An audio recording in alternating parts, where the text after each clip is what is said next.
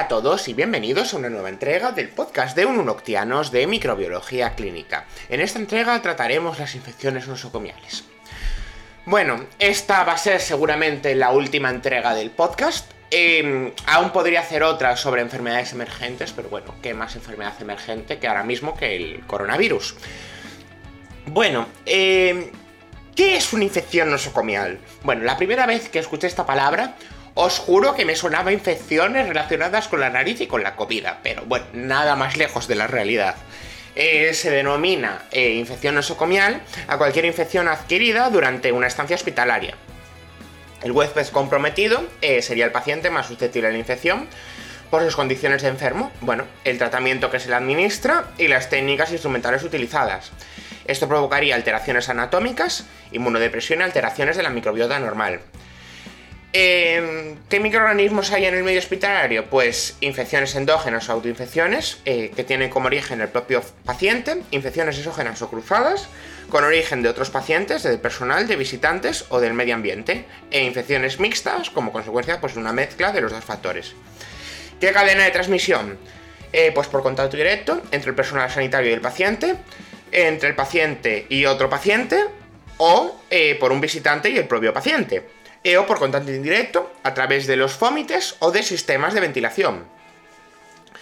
Las infecciones del trato urinario serían las más comunes, dan en torno al 50% de las infecciones nosocomiales, bueno, clásicamente están asociadas al cateterismo urinario, que actuaría como portales de entrada de microorganismos a los sistemas de drenaje urinario. Tenemos a Escherichia coli, a Serratia marcensis, a Staphylococcus aureus, especies de Enterococcus y a Pseudomonas aeruginosa.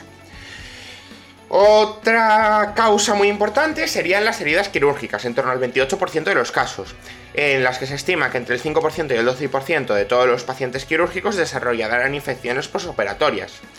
El porcentaje puede subir en el caso de una cirugía de colon y en el caso de las amputaciones. Eh, aquí tenemos a Staphylococcus aureus y a especies de enterococos. Por... Para terminar, y así, eh, las neumonías nosocomiales eh, son las terceras en incidencia, en torno al 12%, y tienen una alta tasa de mortalidad.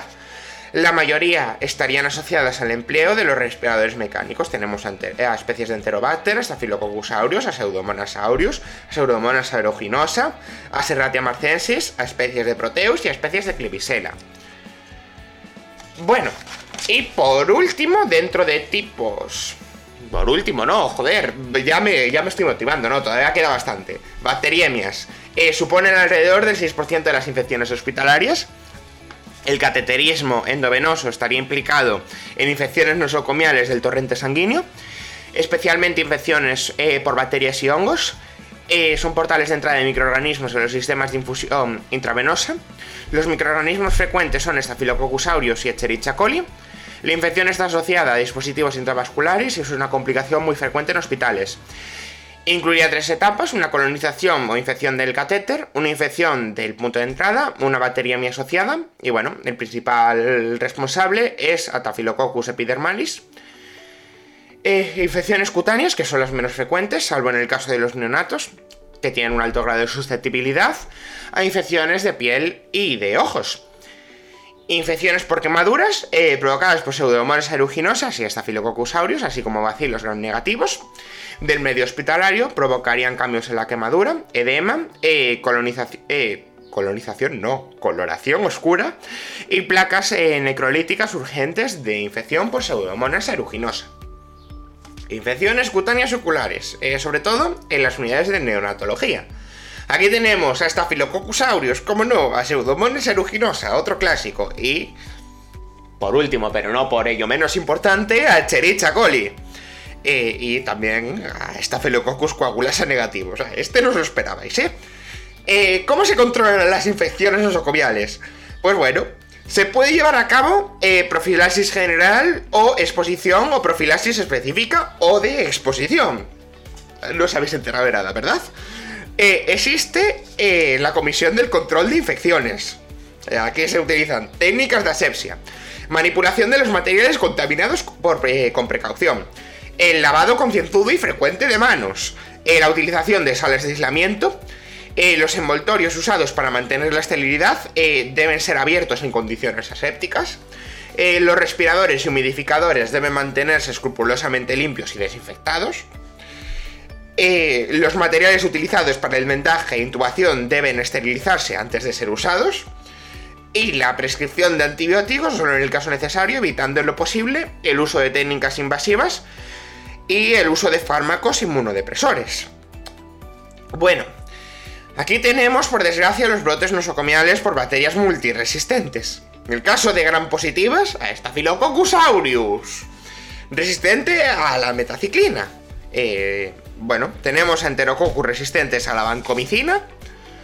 Y en el caso de, las gram negativas, eh, bueno, a diferentes especies, a Bunamania, a P. aeruginosa, a S. maltófila, multiresistentes. Bacilos gram negativos, eh, gram negativos, casi. Bacilos gram negativos, eh, productores de beta-lactamasas de espectro extendido, o BLEE. Y bueno, ¿qué principales bacterias están implicadas en infecciones nosocomiales? Me siento un disco rayado, o sea, estoy repitiendo lo mismo un montón. Enterobacterias, que provocan más del 40% de las infecciones nosocomiales. Son responsables de infecciones urinarias, peritonitis, bacteriemias, neumonías, septicemias, infecciones gastrointestinales y meningitis neonatales. Staphylococcus aureus, por Dios, eh, ¿qué, qué, qué bicharraco más pesado. A ver, en un 11%, que causan infecciones urinarias y respiratorias y endocarditis. Enterococcus fecalis, en el 10%, infecciones urinarias y heridas eh, quirúrgicas, no, quirúrgicas. Y pseudomonas aeruginosa, con un 9%, infecciones de camaduras y heridas quirúrgicas, septicemias y neumonías. Cuanto más tiempo permanezca un paciente en el hospital y cuanto más tratamiento antibiótico reciba y más amplio sea su espectro, más vulnerable será la infección por bacterias multiresistentes. Pero grullo, vamos. Consecuencias de la infección nosocomial. Pues evidentemente un aumento de la mortalidad y morbilidad.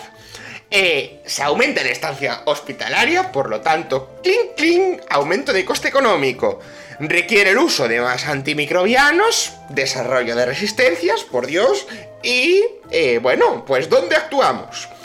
Pues en los puntos de intervención para actuar contra la infección nosocomial serían el gente, los reservorios y las fuentes, es decir, las propias personas y los vómites. Si alguien está contagiado por una bacteria de estas multiresistentes o eh, simplemente por cualquier tipo de infección nosocomial, pues oye tío, aíslalo y te ahorras el problema. Y los vómites, pues mira, mm, no sé, desinfecta, ahí sanitol o el producto que emplees.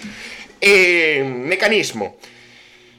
Bueno, pues en dispositivos invasivos, en el personal del hospital, e infección intravenosa. A ver, mm, el propio personal.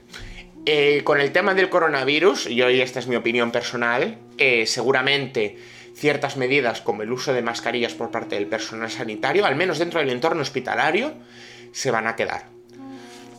Mm, bien. Y por último, el huésped. Eh, pacientes susceptibles, deprimidos, pues oye, si tienes un paciente inmunodeprimido, pues cuídalo bien, ¿sabes?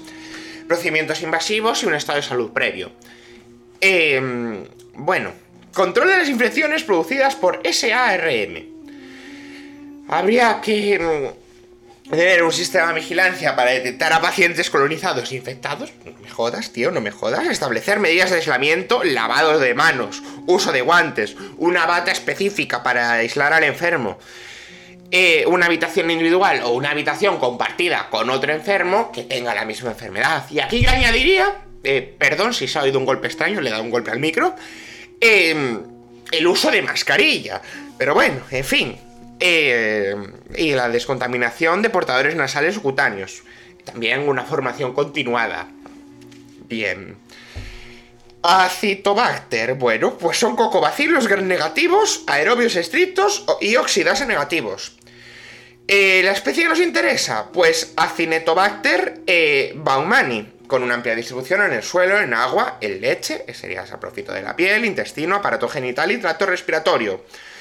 Es un patógeno oportunista eh, que produce una infección nosocomial. Pues, a ver, em, aquí si es oportunista, pues va a afectar sobre todo a gente inmunocomprometida. Bien, y es multiresistente. Oh, complicaciones a tope. Em, vale, un último microorganismo y ya os prometo que termino el tema. ¿Ves? Esto ha sido corto, qué guay así. Entenoformonas eh, maltofila, que bueno, está ampliamente distribuida en la naturaleza, incluida en los ambientes hospitalarios húmedos. Se puede establecer como parte de la microbiota cutánea y respiratoria de pacientes hospitalizados durante periodos largos. Los factores de virulencia, pues son desconocidos todavía. Y las manifestaciones de, las infecciones, bueno, bueno, son nosocomiales, si no, no lo estaríamos hablando ahora. Y se relaciona con catéteres, bacteriemias, neumonía e infecciones de heridas y urinarias. Y tengo una buena noticia. Hemos acabado. Y con esto apruebas de sobra microbiología 2. Mira tú qué guay. Bueno, espero que os haya gustado. Eh, si es en YouTube, darme un enorme like, que yo creo que me lo he currado. Y eh, nos vemos en otro vídeo. Y bueno, si es en Spotify, pues mira, tienes que tener un enlace a mi canal de YouTube, haces clic ahí y te suscribes, que oye, es gratis. Y subo vídeos bastante interesantes. Bueno, pues nada, muchas gracias por escucharme, por haberme aguantado y nos vemos en otra cosa. ¡Chao, chao!